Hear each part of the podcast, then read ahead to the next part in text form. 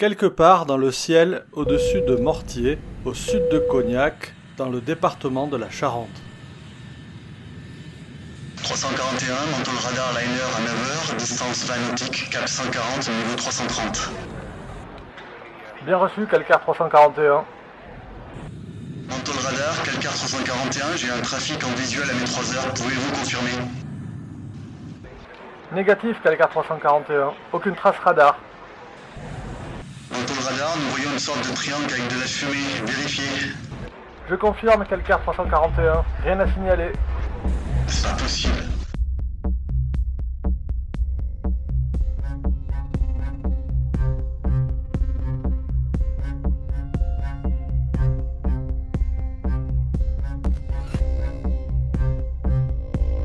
L'histoire que vous allez écouter maintenant s'est réellement produite et a été consignée dans les rapports du GEPAN. Écoutons ensemble ce nouveau récit où l'étrange surgit soudain dans nos vies ordinaires.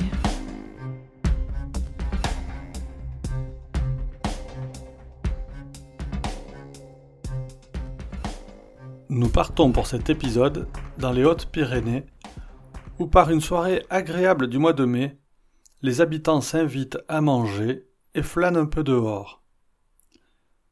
Le ciel dégagé est la promesse d'un lendemain radieux, et ce soir-là, il y a du monde qui lève les yeux et profite du spectacle de la voûte étoilée. Et certains vont remarquer que cette nuit-là, il n'y a pas que les étoiles qui brillent là-haut.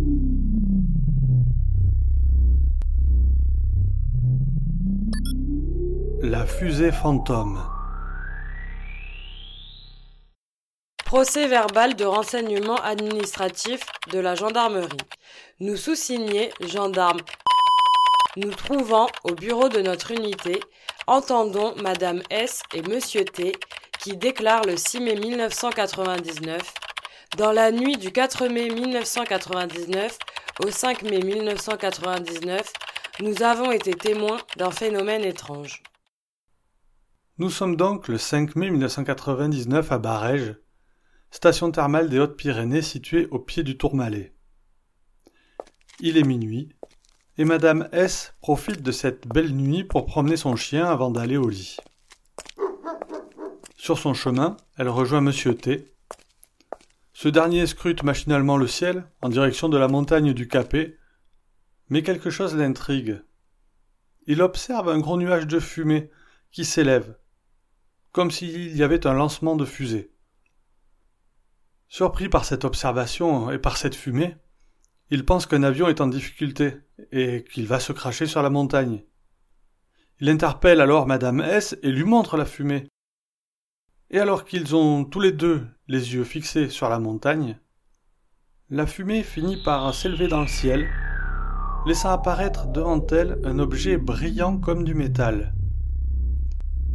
Cet objet de forme triangulaire semble alors s'immobiliser dans le ciel pendant une minute, avant de changer brutalement de direction, bifurquant sur la gauche, partant en direction de Luce Saint-Sauveur. L'objet ainsi que la fumée disparaissent ensuite rapidement. Très surpris par cette observation inhabituelle, Madame S et Monsieur T décident de déposer leur témoignage le lendemain à la gendarmerie. Le 6 mai 1999, les gendarmes prennent la déposition de ces deux témoins. Ils remarquent dans une coupure de presse qu'une observation similaire a eu lieu à proximité du village de Esch, à une trentaine de kilomètres de Barège. Procès verbal de renseignement administratif de la gendarmerie. Nous sous-signés, gendarmes, rapportons les opérations suivantes. Le 5 mai 1999, à 10h30, sommes avisés par le centre opérationnel de la gendarmerie, à Tarbes, qu'un phénomène mystérieux aurait été aperçu dans le ciel de Saint-Aroman vers minuit. Ces renseignements ont été donnés par Monsieur U, domicilié à Saint-Aroman. Effectivement, à proximité de Esch, précisément à Saint-Aroman cette nuit du 5 mai 99, Monsieur U et sa femme ont des invités. Après un bon repas, le frère de Monsieur U et sa femme, ainsi que la mère de cette dernière, sortent de la maison pour rentrer à leur domicile. Il est alors minuit. Le petit groupe parle de la météo des jours à venir. Et les yeux se lèvent pour voir l'état du ciel. Est-ce qu'il va faire beau demain? Mais si les étoiles sont bien là, c'est tout autre chose qui a finalement attiré leur attention. En effet, au-dessus du toit de la maison, une clarté se dessine en plein ciel, comme un gros nuage très clair d'une forme semi-circulaire. Monsieur U va comparer cette forme, cette clarté, à une méduse, dans sa forme et aussi de par sa couleur transparente. Les témoins, en observant le phénomène de plus près, devinent une lueur plus vive à l'avant du nuage et une traînée blanchâtre en forme de triangle à l'arrière émettant une lumière vive, incandescente. Alors que la famille regroupée observe cet étrange phénomène depuis une dizaine de minutes, l'objet a brusquement changé de direction, puis la lueur s'est éteinte, et seuls les deux cônes de fumée sont restés brièvement dans l'air avant de disparaître à leur tour. Comprenant qu'il ne s'agit ni d'un avion, ni d'une comète, ou quoi que ce soit d'identifiable tout de suite. Les membres de la famille décident alors de témoigner le lendemain à la gendarmerie. Le 6 mai 1999, les gendarmes prennent les dépositions et on découvre sur le procès verbal qu'une dame, à Argelès-Gazost, a signalé le même phénomène vers minuit et demi la même nuit aux militaires de garde à la brigade de gendarmerie des transports aériens de Haussin. Une vingtaine de kilomètres à vol d'oiseau au sud de Saint-Aroman, un autre repas de famille rassemble plusieurs personnes dans la commune de Basus-Or. Procès verbal de renseignement administratif de la gendarmerie. Nous sous-signés, gendarmes nous trouvant au bureau de notre unité, entendons la famille V le 6 mai 1999 qui déclare avoir aperçu un phénomène étrange dans le ciel du village dans la nuit du 4 au 5 mai 1999. Vers minuit, alors que les enfants et invités de Monsieur V à Basus Or s'apprêtent à repartir avec leurs propres enfants, les adultes discutent un petit moment devant la porte. Vous le devinez, en levant la tête pour observer le beau ciel dégagé et profiter du spectacle, Monsieur V remarque une lumière lui faisant penser par sa taille à un satellite émettant une couleur blanche orangée. Cette lumière semble au début se diriger vers sa maison, mais elle disparaît brièvement et elle réapparaît en se dirigeant vers la montagne voisine. Il aperçoit alors, à l'arrière de l'objet, une lumière de couleur blanche qu'il compare au gaz de combustion d'une fusée, produisant comme un triangle ou un cône sur sa partie arrière. Madame V parle également de la fumée provenant de l'arrière de l'engin qui lui fait fortement penser à une fusée. Monsieur V décide d'aller chercher une paire de jumelles, pendant que les invités installent les enfants dans la voiture pour rentrer chez eux. Le fils remarque la trajectoire étrange de l'objet qui semble en difficulté car il paraît onduler, changer parfois de direction tout en perdant de la fumée. Les six personnes observent ensemble l'évolution étrange de cet appareil avec les jumelles.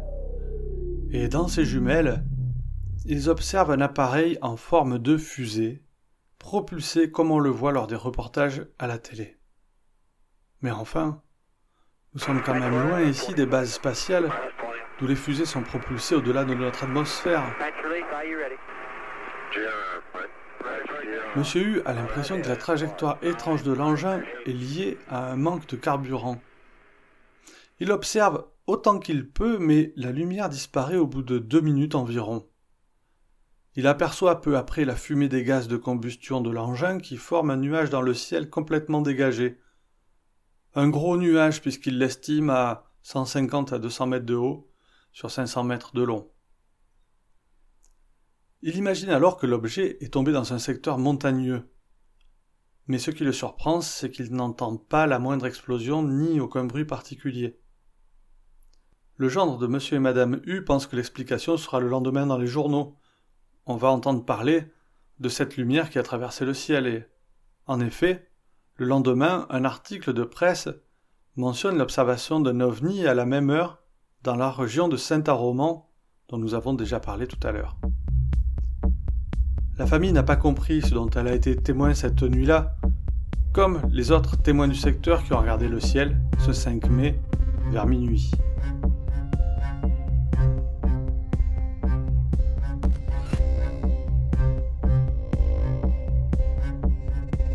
Suite à ces différents témoignages et à toutes ces dépositions, la gendarmerie va mener une enquête.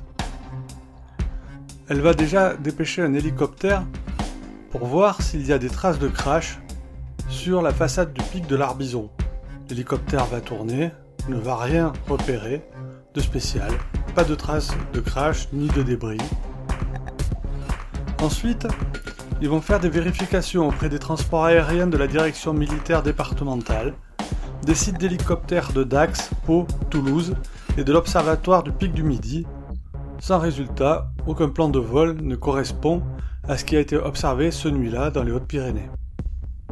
Enfin, un appel à témoins supplémentaire a été émis, sans résultat, peut-être euh, dû à l'heure tardive euh, dans ces petits villages de montagne. Donc, aucune explication concernant cette fusée de la part de la gendarmerie.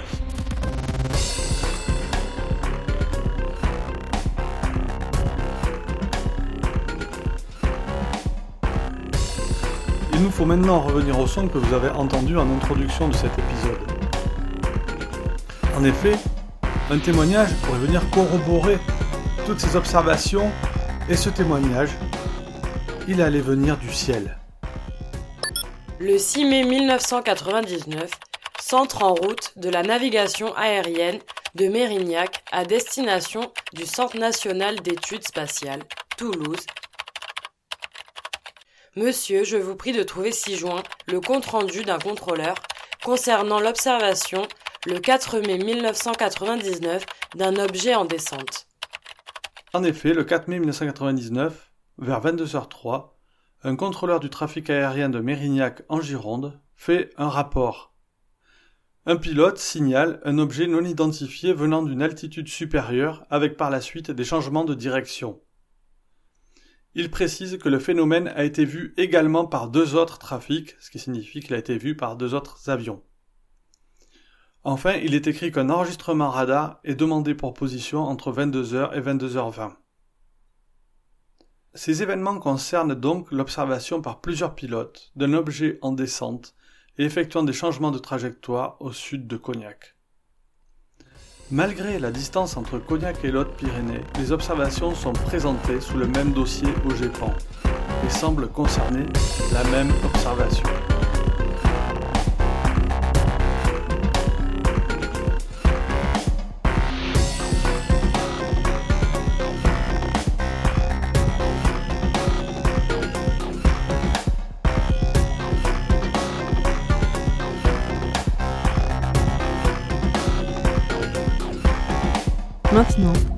Savez tout sur ce cas. Il est temps de pousser la porte du bureau des ovnis et d'ouvrir le dossier d'enquête.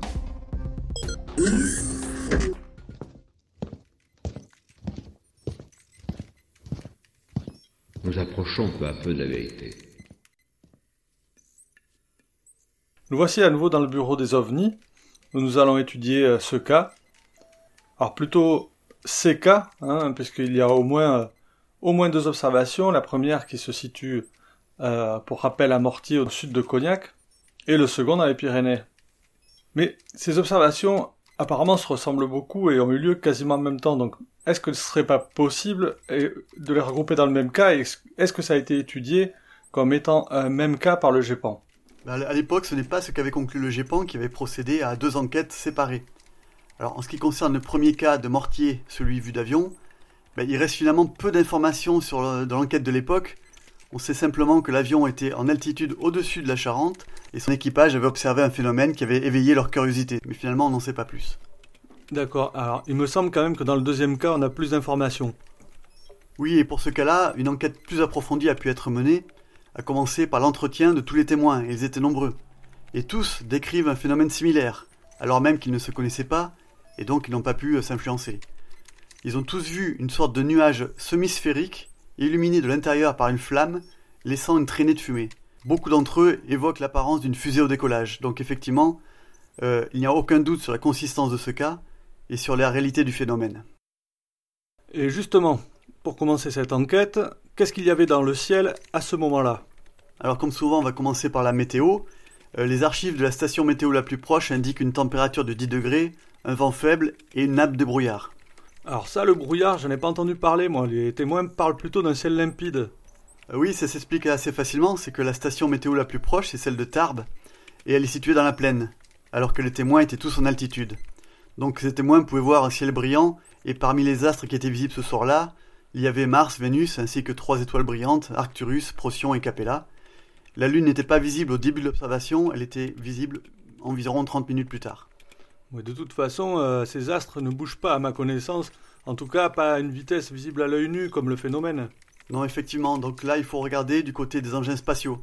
À l'époque, il y avait deux satellites particulièrement brillants. Le premier, c'était la station Mir, euh, mais qui n'était pas observable à ce moment. Et la deuxième, c'était la Station spatiale internationale qui, elle, est apparue dans le ciel quelques minutes seulement après l'observation. Mais sa trajectoire ne correspond pas aux observations. Et qu'est-ce qu'il en est des avions alors? Hélas, nous n'avons pas l'historique des vols. Il n'avait pas été noté à l'époque, et le cas date de trop longtemps pour remonter dans les archives. Et donc, le GEPAN a quand même pu euh, donner une, une hypothèse d'explication? En tout cas, il avait une piste sérieuse. Les témoins ont souvent évoqué l'apparence d'une fusée au décollage. Or, il se trouve que ce jour-là, la NASA a lancé une fusée Delta depuis la Floride. Donc c'est une sacrée coïncidence, c'est presque trop facile pour être vrai. Oui, je te vois venir, c'est encore une fausse piste, c'est ça? Ben c'est ça. En fait, cette fusée visait à mettre en orbite géostationnaire le satellite de communication Orion 3. Or, euh, aucune chance que cette trajectoire soit visible depuis la France. Et en plus, ce lancement a été un échec, le deuxième étage ne s'est pas allumé. Et enfin, euh, les horaires ne correspondaient pas. Le lancement a eu lieu à 3h heure française, donc euh, oui, fausse piste. On en arrive maintenant au moment fatidique. Le GEPAN doit bien conclure. Alors, euh, à l'époque, le premier cas d'observation, de, celui depuis l'avion, avait été classé en catégorie C, phénomène non identifié faute d'information. Et en ce qui concerne le deuxième cas, ben, il avait été jugé très consistant, mais sans explication. Bon bref, là on était sur un cas D, euh, phénomène non identifié. Ah là c'est intéressant. Une sorte de fusée vue par euh, quand même pas mal de monde, et personne ne sait ce qu'elle faisait là. Euh, pour moi, ça fait une bonne hypothèse extraterrestre à la clé, ça. Ben oui, enfin oui, ça aurait pu, mais en fait non. Alors il faut savoir qu'en 99, le GEPAN ne disposait pas des capacités d'enquête qu'il a maintenant, aussi bien d'un point de vue euh, technique que méthodologique. Et donc régulièrement, il reprend les cas non identifiés et les repasse au crible de ces nouveaux outils. Et c'est ce qui a été fait pour ce cas en 2018. Et 20 ans après, est-ce qu'on a des nouveaux éléments? Oui, et c'est du côté des militaires qu'il a fallu chercher l'explication. La Grande Muette, ils collaborent avec le GEPAN alors? Oui, en tout cas, ils ont des protocoles d'accord et des collaborations. Alors, dire qu'ils dévoilent tout ce qu'ils font au GEPAN serait exagéré, je pense, hein, mais généralement, oui, ils collaborent, au moins en niant ou en confirmant leur implication sur un cas d'observation sans donner plus de détails. Donc dans ce cas, 20 ans après, bah, les informations sont disponibles et maintenant on sait que le 4 mai 1999, le sous-marin Le Téméraire a procédé à un essai de lancement de missiles balistiques de type M45 au large de la Bretagne. Les M45, c'est des gros missiles euh, à ogive nucléaire de 11 mètres de haut qui, lors de leur phase de propulsion, montent jusqu'à 800 km d'altitude. Bref, ce sont de vraies fusées euh, dont le système de propulsion émet une sorte de queue triangulaire un peu comme celle que décrivent les témoins. D'accord pour le triangle lumineux, mais bon, les témoins ont aussi vu des fumées blanches et euh, je me demande comment il est possible de voir une fumée pas éclairée la nuit. Alors, on l'a dit tout à l'heure, ces missiles montent très très haut, jusqu'à 800 km d'altitude. À titre de comparaison, c'est plus haut même que la Station spatiale internationale, qui orbite à 400 km d'altitude. C'est vous dire. Dans, dans le cas d'un tir de test, il se peut qu'elle monte pas aussi haut, mais bon, ça va quand même très très haut. Et le GEPAN a démontré dans son rapport que les fumées de combustion en altitude à cette heure-ci, étaient tout simplement encore éclairées par le soleil. C'est pour ça qu'elles sont restées visibles. D'accord, mais quelque chose que je comprends pas, tu as parlé tout à l'heure du 4 mai, alors que les observations, a priori, c'était bien le 5. Oui, oui, le lancement a eu lieu le 4 mai à 22h, c'est bien ça, mais exprimé en temps universel, qui est utilisé en aéronautique, soit le 5 mai à minuit heure locale, ce qui correspond exactement à l'heure de l'observation des témoins. D'ailleurs, au passage, souviens-toi du premier cas classé catégorie C, mais c'est pareil. Leur observation date du 4 mai à 22h, temps universel. Donc le 5 à minuit.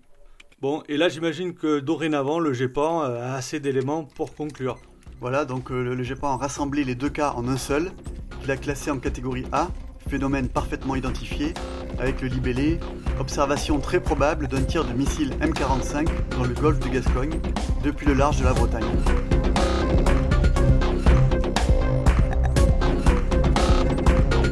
C'est ainsi que se clôt ce dossier, pour le moment. En attendant la prochaine affaire, n'oubliez pas de regarder le ciel et gardez l'œil ouvert.